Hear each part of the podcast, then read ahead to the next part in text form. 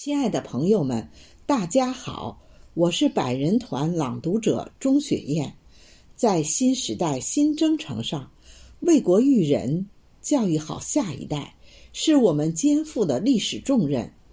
今天，我诵读古言的作品，给孩子做好人生榜样，请您聆听。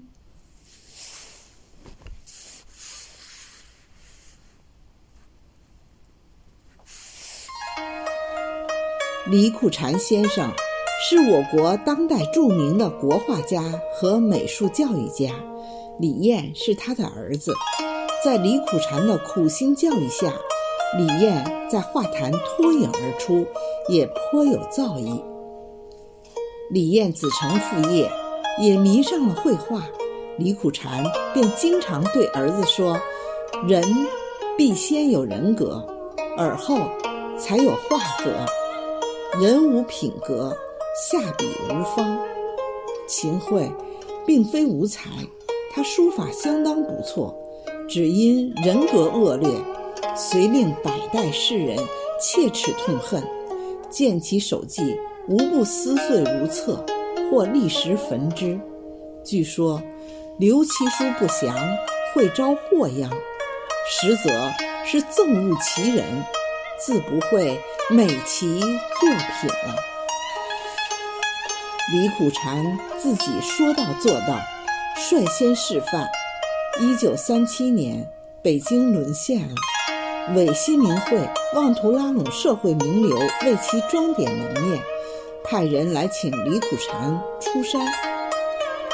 您要是答应了，有您的官做，后头跟个挎匣子枪的。比县长还神气哩！李苦禅不为所动，凛然拒绝。此后，他断然辞去教学职务，以卖画为生。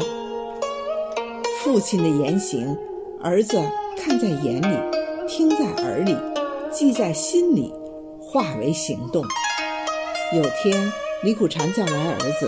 说有关部门通知前往认领散乱的查抄物品，他对儿子再三叮嘱：上次叶浅瑜和陆红年把错领的那些东西都退给咱们了，这正是看人心眼的时候。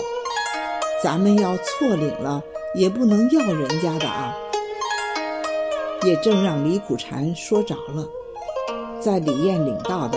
杂画一批中发现一卷二十件黄宾虹未装裱之作，尚有两三件书画有李可染的上款。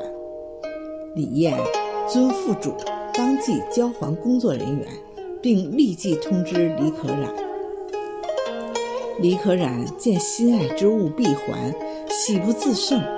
李苦禅听说后也非常高兴。当时在场的有人开玩笑说：“何不趁此跟那位李先生讨副牛？”